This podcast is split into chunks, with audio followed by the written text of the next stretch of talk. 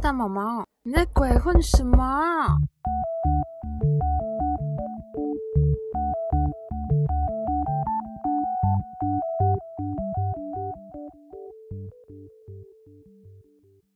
안녕하세요铁毛毛米达，大家好，我是大毛毛。我原本希望今天的题目可以比较多元一点，但是我失败了。对，因为我前几集都是就是选一个主题，然后我开始做整理这样子， 然后嗯，这集也是，我原本想说我会选五六个题目，然后分散的来跟大家分享，好吧，失败了，那还是开始今天的新闻。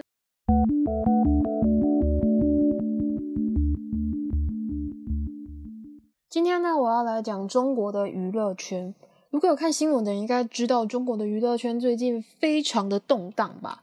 嗯，不只是对艺人来说是很动荡的时期，对于粉丝们来说也一样。今天呢，要先从粉丝的角度来切入这个主题。好啦，粉丝到底做了什么事情才会让中国的官方说看不下去了，需要整顿整顿呢？来，我们来举一些之前发生过的例子。那个久远的例子我就先不举哈，我就先举。今年发生的事情，首先第一件事情呢，就是年初的时候，《青春有你三》开播了。《青春有你三》就是像 Produce 这样大型的选秀节目，这种选秀节目呢，一定会动用到一个环节，就叫做投票，粉丝投票。那这个节目呢，他们就找了他们的赞助厂商一起想，嗯，要怎么投票，然后让节目跟厂商双赢，他们就想出了一个方法，就是呢，粉丝如果想投票，OK，可以。但是请粉丝呢要去买赞助厂商他们家的酸奶，然后呢，酸奶的瓶盖里面呢就会有二维码，就是 Q R code。粉丝呢必须扫过这个 Q R code 之后啊，才可以帮他喜欢的练习生投票。好啦，这就衍生的问题，粉丝投票当然是投越多越好，所以大家就狂买，大量的买。但是你知道，每个人一天能喝掉的酸奶也就那几瓶，但是你想投的票永远比你喝得掉的酸奶还要多。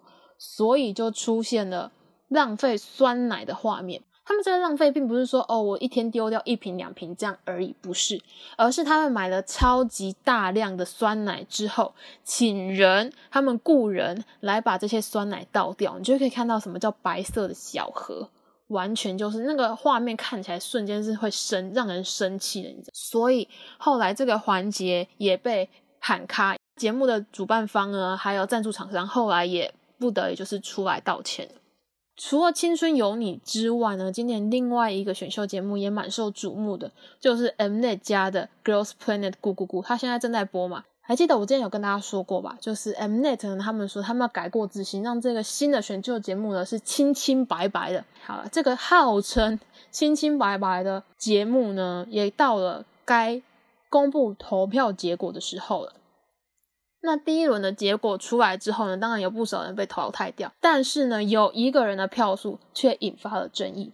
这个人呢，就是 TXT 成员的妹妹，叫做修宁巴西。修宁巴西呢，她成功晋级了，但是她的粉丝在网络上 PO 了一些照片，引发了争议。其实节目组的规定是说，每人每天只能投一票。但是呢，就有粉丝他们大量购买 SIM 卡，一张 SIM 卡大概就是一千韩元左右而已，非常便宜，大概就是台币三十块左右。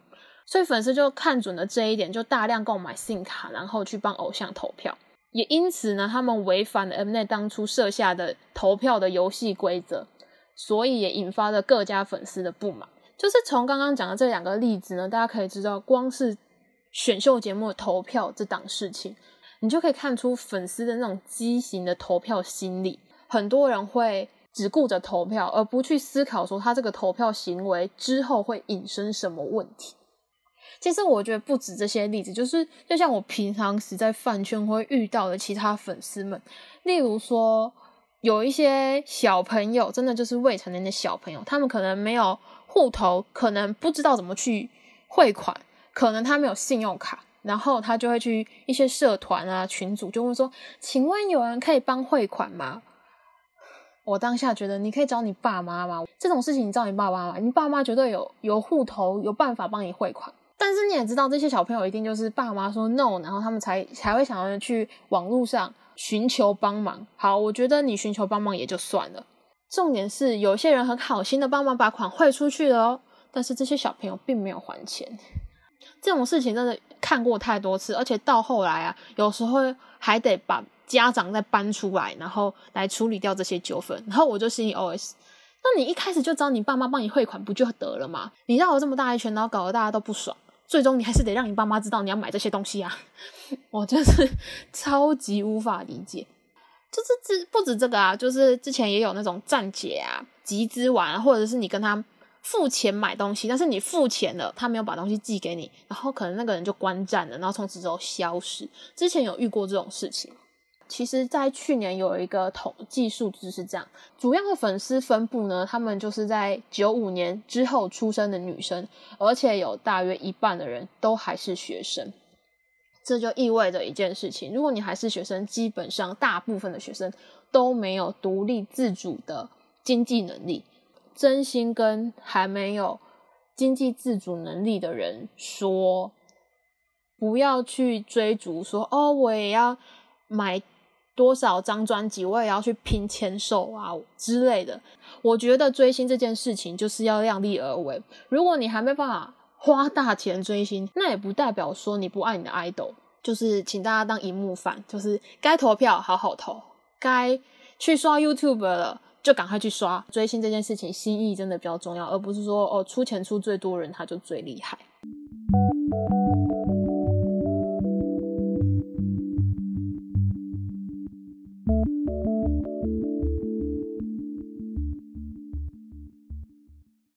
畸形的投票文化啊，或者是说哦，有人募资之后就逃走了，就消失了，或者说哦，两家粉丝开始互骂，这些行为太常看到，所以呢，中国政府就决定出来管管，看不下去了。好了，中国政府呢，就发起了一个活动，叫做“清朗行动”。清是清楚的清，朗是晴朗的朗，也就是说呢，把东西都清一清之后，就会变明朗的意思。清朗行动最早是在六月十五号的时候由中央网信所发起的。他们说为期两个月，专门来整顿饭圈的混乱现象。中国网信是什么呢？它的全名叫做中央网络安全与信息化委员会，也就是管网络的一个部门。好，那时候呢，他们列出了五点五个行为，他们必须要处理。好，这五个行为是哪五个呢？第一点，不可以诱导未成年的人进行应援集资或是高额的消费。第二，如果呢饭圈呢两家的粉丝互撕啊、互骂、引战啊、造谣或是肉收、侵犯彼此隐私这种行为，也都是制止的。第三，禁止饭圈各种炫富、奢靡、享乐的行为。第四呢，就是禁止号召粉丝或是雇佣网络水军来带风向。第五，不可以透过蹭热点的方式来制造话题，然后干扰其他的舆论。其实从这几点来看呢，知道中国政府希望饭圈的文化朝比较健康、比较良性的方向发展。但是我们来看看这个行动，原本说两个月嘛，来两个月后发生了什么事情？有变清朗起来了吗？答案是没有。为什么没有呢？因为在八月的时候啊，中国政府在寄出十条限令，就是可以称之为“清朗行动”的加强版。这十条限令我非常快速的念一下哈：第一，取消明星艺人的榜单；第二，优化排行榜的规则；第三，严管经纪公司；第四，规范社群账号的使用；第五，禁止谩骂、互撕这些讯息的传播；第六。清除违规的群组。第七，不可以诱导粉丝消费。第八，强化节目设置管理。第九，严控未成年人的参与。第十，规范集资应援活动的行为。好了，anyway，反正就是刚刚那五点更加强版。中国政府对于粉丝方面的清党行动呢，就是这十五条。其实我蛮好奇，就是这十五条禁令呢，所针对的那一群。失去理智的粉丝们，他们有没有因为这十五条限令，然后变得比较有理智一点，或是在做任何追星活动之前，有先思考清楚？我觉得是没有。他们不是哦，真的知道自己做错了什么，或是真的知道说自己做这件事情会有带来怎样不好的后果。他们只是因为哦，上面的人强制不能做这些事情，他们只好默默的呃不做了。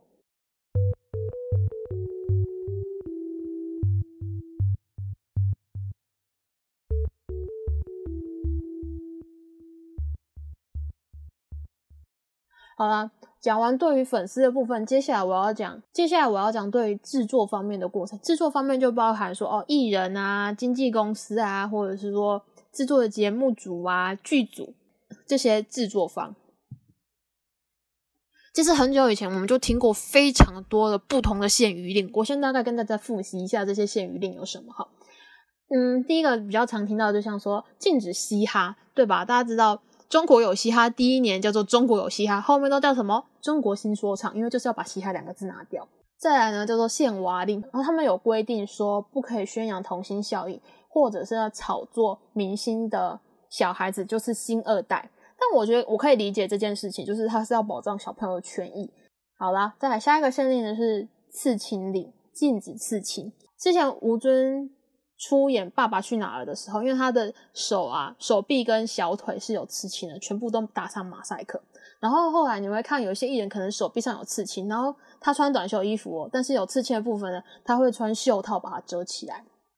好了，下一个呢是禁娘令。禁娘令这个我有得说了，第一次看到禁娘令那个时候啊，最红的综艺节目叫做《偶像练习生》，我当下马上想，嗯。禁娘令是专门针对他们出现的吗？我不确定是不是啊。但是那个时候啊，像范丞丞啊、蔡徐坤他们这些人，就都纷纷把头发染回黑色，然后呢，他们的妆容也稍稍有改变。对此呢，有些人就说：“等一下，禁止娘炮不等于禁止染头发，大家染成黑色干嘛？”甚至我觉得可能就是制作单位觉得这可能会踩到底线，就只好自行修改了。我其实那个时候看到禁娘令，我有一个很北然的想法，我就想说，那你中国政府对男生有一个禁娘令，那你要不要顺便对女生也说哦，禁止女汉子哦，女生不可以有比较中性的行为哦，是不是也要规范这个？然后那个花木兰列禁播名单这样，好啦，我想多了，我只是想嘴他们而已啦。禁娘令呢，除了禁止这些花美男啊，或者是练习生们以外呢，他们还禁 BL 剧，就是中国称之为单改剧。其实去年很多人就开始在盘点说，哎，有哪些 BL 剧可以期待一下？可是呢，现在还没播出的这些 BL 剧呢，就一步一步的从待播的名单当中消失了。至于已经播出的呢，他们只剩下一个命运，就是请从平台上下架。再来呢，就是禁止炫富，就是像之前有些艺人，他们可能上节目的时候呢，手上有戴钻戒啊，或者是有比较名贵的衣服穿在身上，全部也都以马赛克处理。我觉得比较可怜的是那个后置人员呐，他从头到尾要想办法把他马赛克蒙掉，那是真的超级花时间、超级费功夫的。再来，除了禁止炫富以外呢，他还说：“哎，你不要赚太多，再叫做限薪令，就是有一些艺人他们的片酬真的是天价超高，所以呢，中国也开始嗯对这方面呢有一些规定，就是片酬必须符合一定的比例跟规定。其实这个限令的背后也暗藏的就是对于逃漏税的管制。下一个呢是关于戏剧，就是以前他们说哦禁止播穿越剧，因为有一些人就会那个。以穿越剧为借口，然后偷偷争辩时事。这样呢，他们也说也禁止古装剧。之前他们甚至还列出古装剧五大罪状，我超傻眼。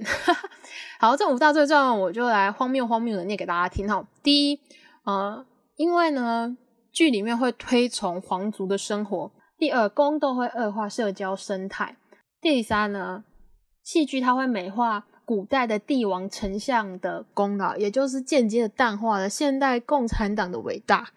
第四，因为戏中呢都会宣扬一些奢华享乐的状态，就是没办法人家在宫廷里面嘛。第五，戏剧呢追求商业利益，而忽略了传递正面的精神。确实，他列的这五项呢都是古装剧的特点，但是同样的事情，为什么我可以以不同的角度来看待它？例如说，他说什么推崇皇族生活啊，宣扬什么奢华的享乐啊。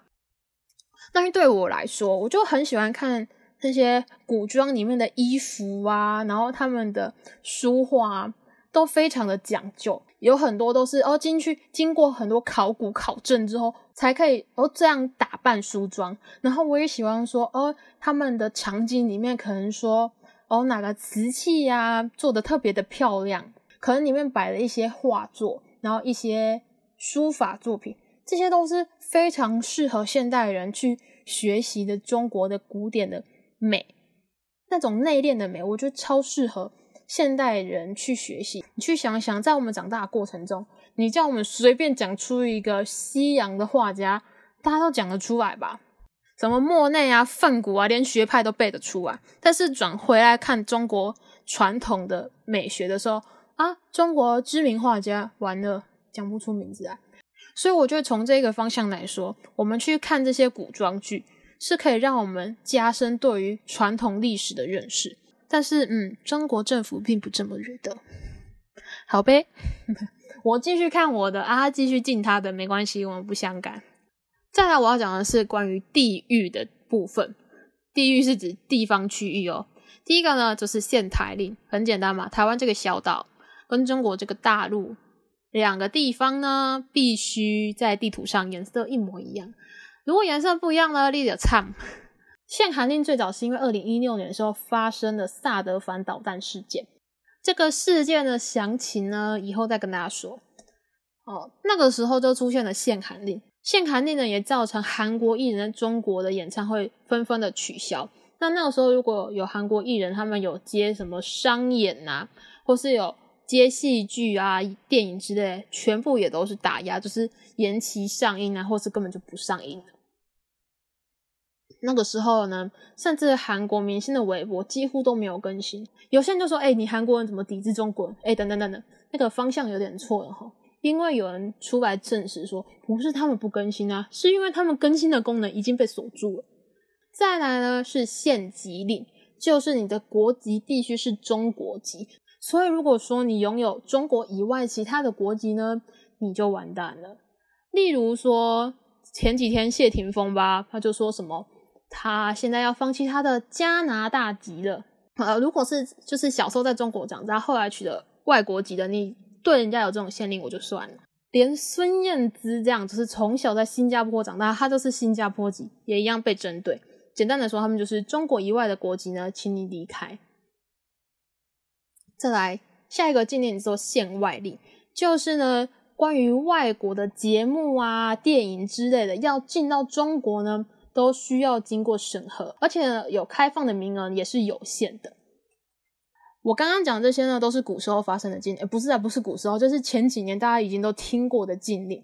大家已经觉得哇，这些限令已经这么多了。对不起，对于中国广电局来说呢，嗯，还不够多，因为广电局在九月二号的时候又发布了八条的禁令。好，这八条我大约的念一下，虽然有一些跟刚刚前面有。重叠，但是有一些又是新的。好，我接下来会念一些我自己觉得非常拗口的东西，但没办法，他们的通知就是这样写的。然后我念完拗口的东西，我会用白话文解释给大家听。第一个呢，就是坚决抵制违法失德人员。好了，大家以为失德的意思就是说，哦，你做了一些违反社会价值的事情，或是你做了一些犯法的事情。错，不止这些。如果你政治立场不正确，对不起，你也违法失德。第二呢，就是坚决反对唯流量论。这个简单来说，白话文就是禁止播出那种偶像养成节目。再来呢，明星的子女就是新二代呢，如果参加的综艺节目啊，或是真人秀，都禁止播出。那如果你的节目里面呢有需要投票这样的环节呢，他们会严加控管这个环节。也就是说，他们要防止这个投票这件事情变成物质化，让粉丝呢花钱来投票。第三呢，他们说要坚决抵制泛娱乐化，就是说我们做一个娱乐节目，不能以娱乐为第一优先，我们要先想想什么叫做中华传统文化，我们要先思考革命文化。我们在策划节目的时候，要先优先考虑到社会主义先进文化。Anyway，如果真的这样，要怎么做节目啊？再来第四个，坚决抵制高价的片酬，就是我刚才讲过嘛，就是嗯，那些天价的片酬呢，全部都禁止。其实某方面他们是要防止逃漏税行为。再来，他们还说希望艺人们可以去多多参加公益性质的节目。大家听得懂什么叫公益性质吗？就是高片酬的相反，这叫做公益性质。这样懂懂了吗？第五点呢，就是要切实加强从业人员的管理。也就是说，不管你是主持人啊，还是你是制作人，你是演员都好。你必须要有马克思主义的思想，然后你要帮忙去传递这些观念，然后帮忙做文艺的教化。第六点呢，展开专业权威文艺评论，这个方面就是说，希望大家往好的方向发展，然后尽量做的东西呢，都是让社会变好的。第七点，充分发挥行业组织作用，也就是说呢，这些媒体公司，你必须发挥你的。企业的能力，你必须去做员工的教育培训。至于培训的是什么，就是加强你的政治思考啊，加强你的职业道德之类的。第八点呢，就是要切实履行管理职责。也就是说，广播电视公司他们的行政部门呢，如果遇到有人说哦，有失德艺人想上节目啊，或是说有人想随便炒声量之类这些事情，广播电视的公司。他们必须就先做把关，就必须先跟这些人说 “no”，你不可以上荧幕。其实我也很好奇，就是这些禁令颁布之后，中国当然也很努力的在执行。那但是在这些执行之后，演艺圈的制作方他们到底要怎么存活？我其实很好奇，就是中国以后会出一种节目，然后可以避掉全部的法规，而且还很好看的。我非常好奇有没有这种节目的存在，我们就拭目以待吧。好的，讲完刚刚就是不管对于粉丝啊，或是对于艺人的限制之后呢，我来讲一些最近发生跟韩娱圈有关的事情。不要以为这种限定只针对中国内部而已，错，他隔壁的韩国也受影响了。第一个呢，我要讲到是子瑜。其实子瑜他有一个粉丝团叫做子瑜吧，之前呢他们就发了一则公告，这则公告就叫说为了配合国家的清朗行动，昵称内容呢如果有包含贴吧、叉叉站、中手、网宣、反黑、资源、霸这样的文字的微博账号，必须在两个礼拜内修改你名字，但没过多久这个文章就被删除了。好啦，虽然文章删除了，但是。发出去的东西总会被人看到的。韩国的媒体就看到，看到就气炸了，说：“等一下，子瑜这次是做错什么事情吗？如果说之前呢，子瑜不小心挥了小旗子，然后被贴了政治标签，那就算了。但这次子瑜做了什么事情？他有有做我刚刚念过的那些限令里面，他有违规吗？没有啊。广电局最新发表的东西，他有违规吗？也没有啊。那为什么现在他的粉丝团也要被干涉？”但其实我也很白目的，我真的超白目的去看哪些人改名。我觉得有些人改名超有趣的，但有些人改名就呃太没创意了。好，没创意的是例如什么？像有些人他们可能原本叫控黑，他们原本的名字是控黑，然后他就改名叫小黑，然后原本他们是做数据的，就叫小数，超级没创意。有改跟没改，我都看得出来你是干什么的。再来。有一个 IU 的粉丝账号叫做 IU 大数据，你知道他改名之后叫什么吗？IU Big Data，你在翻译吗？好啦，这也帮他改过了。然后呢，朴智训呢，他的朴智训爸后来也改了名字，叫做朴智训，然后后面是英文呢，结婚 bus 就是 bus 公车那个 bus，他就把爸然后想办法变成英文，然后谐音之类的。其实我觉得最有趣的是有一个账号，他就是也是公告说哦，他们要改名哦。大部分人都会说哦，为了配合国家的清党行动，巴拉巴拉，用这样的开头做公告。但是有一个账号呢，他就说，因为众所周知的不可抗拒原因，所以我必须改名。我想说你是多无奈，这么无奈就不要改了啊！我当下就是看了也是笑出来。啊，除了刚刚那个很没创意的改法呢，其实有一些人的改法，我觉得还蛮有 sense 的。例如说，Aspa 的中手，他们就改名叫 Aspa 旷野通讯塔，就超级符合他们这一团的概念。再来还有 God Seven 的中文站，他们也就改名叫 God Seven 第七大道鸟窝。超明显的吧？第七大道就是 GOT Seven 嘛，鸟窝就是粉丝名，也是蛮棒的。就其实蛮多人为了响应国家的清朗行动，然后就夜去申请了改名字，这样结果他们绞尽脑汁想出来的名字竟然被驳回了。他们就收到讯息，然后讯息就说您的昵称修改申请未通过，原因为您的。昵称中含有敏感词汇，建议您修改为带有个人属性的昵称，请您修改后重新申请。我现在就 OS 一下，等一下敏感词汇是什么？你是说那个什么中守啊，什么资源站啊，海外站啊，搬运站这几个字吗？天哪，这取个名字太累了吧！你说要取一个带有个人属性的昵称，啊，我就我就 IU 的粉丝，我名字里面有 IU，你能带我怎样？我觉得啊，好烦哦，超烦的。但我也不知道我在麻烦什么，反正我也不需要改名字啊，不干我的事，替他们感到难过。经过这一波的改名啊，就看到有人就说：“哎，怎么大家都改名字了？嗯，每个账号看起来都很眼熟啊，但是都不认识啊，原本叫什么名字呢？也都。”想不起来，至于为什么刚才可以念出这么多名字，是因为我趁他们那个改名风潮刚开始的时候，我就赶快去划微博，看可以收集到什么有趣的改法。我平常时真的是一个很少很少划微博的人，就意外的被我收集到这些。好啊，我其实真正想讲的事情是，经过改名字是真的会比较好吗？就是以前我们可能看到他的名字上面写什么什么中手。哦，我们就知道这是干什么。可能说，哦，这是海外站，这是搬运站，这是网宣，这是做数据的，这是打头的，你就可以很明显的知道，哦，自己每个站子在干什么，就是你知道他们的功能性。但是现在，呵呵，你就可以看到那些原本带有功能性的名字都改名了，所以你可能现在看到谁谁谁的记事馆，你就要知道，哦，这个以前可能在做什么事情的。各家粉丝自己各好记好自己原本那个站子在干什么。我自己是觉得啦，改完名字之后，这些站子的功能其实基本上也是不太会改变了，不太可能说哦，那个我们以前都做网宣的，哦从今天开始呢，我们来做数据，impossible 吧？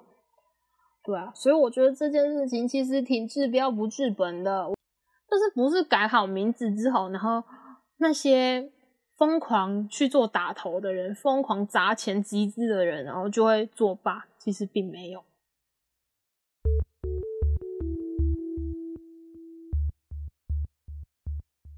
金敏的中国粉丝最近做了一件大事，然后，Yeah，又被大家爆出来了。金敏的中国粉丝呢，从四月就开始做集资，结果他们跟。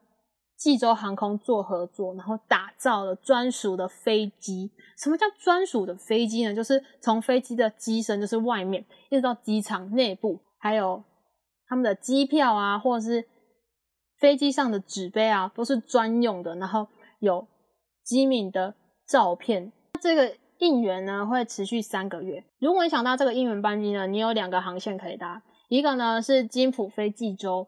第二个呢是釜山飞金浦，你就有这两个航线可以搭。我们现在来看中国以外大家的反应是什么？非常多人都说哇太漂亮了，看到照片就觉得很漂亮。如果可以看到实体，应该会更赞。甚至有人说啊，我们现在虽然疫情，然后不能去韩国，但是真的好想去韩国大看看。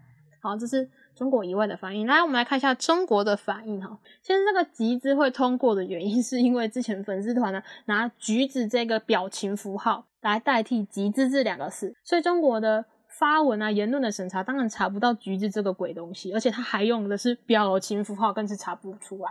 当初集资没有被抓到，但是现在他们集资完了，飞机都打造完了，当然要跟大家宣布一下，哎，你们钱用在哪里，对不对？好啦，这一宣布就完蛋，马上被检举，很多人就来说，哎，等下，这团不是反华团吗？就是因为防弹之前有那个抗美援朝的事件，就被说是入华。啊，就很多人开始说什么哦，中国粉丝帮韩国的偶像庆生，这样庆也太有入国格了吧？甚至他们有公正人物就出来就说，哎，你这叫丧失人格，有损国格。重点是发起这个集资的账号呢，也被禁言了六十天。我这个人就是白目，你知道吗？我就去查了一下，最近韩国有哪些艺人他们的相关的站子呢也被禁言了。我就讲他们改名字之前的那个站子名字很难，那改名字之后，大家应该就是我刚才说的完全认不得。好，有谁也被禁了呢？像 Blackpink 他们家的成员就是多姐的朴彩英吧，然后像 Lisa 吧也都被禁言，然后泰妍吧，IU 的是中国首站也禁言，然后灿白吧，就是灿烈跟伯贤的粉丝帮他们组 CP 的那个站也被禁言。然后我们刚才说的那个防弹的基敏被禁言嘛？对不起哈，那个难兄难弟不止不止基敏他的粉丝的账号，就连 RM 啊或者是 Sugar、J Hope 他们的粉丝都有人被禁言。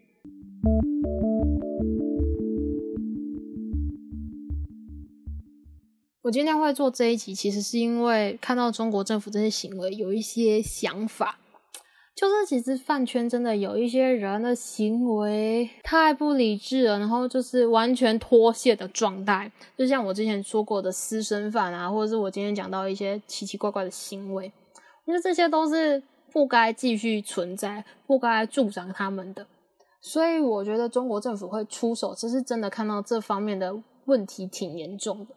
但是我觉得中国政府的做法我不认同。就是我觉得他们的做法并没有真实的解决到整个问题的核心。这个整个问题的核心是粉丝们用怎样的心态来追星，这才是重点。重点是你要改变他们的心态，心态，而不是说哦，我们改一下昵称呢，我们禁言一下。Come on，禁言又怎样？我六十天之后我照样大放厥词啊，我照样极致，我照样做那些我想做的事情啊。所以我也跟大家说，就是如果你在生活中遇到一些不理智的粉丝，也请。好好劝导他们一下，就是其实劝导他们，一来呢是对他本人好，二来呢，大家应该有听过“粉丝行为偶像买单”这句话吧？就是请大家就是为了你家偶像好，那个鸡婆一下。如果真的遇到这种不理智，然后邪教式追星的人，就还是好好的劝导他们一下。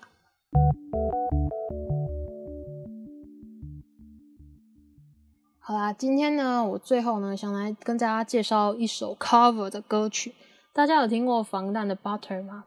Butter 这首歌呢，其实算是防弹写给粉丝们的情歌。那最近呢，韩国有一个音乐节目呢，请来了歌手 Sam Kim，用吉他来重新诠释这首歌。那我们的节目最后呢，就拿 Sam Kim 的 Butter 做结尾吧。지금까지대모마미다감사합니다。 When I look in the mirror, I melt your heart into two. I got that superstar glow, so ooh, ooh, ooh, ooh, do the boogie line side step right left to my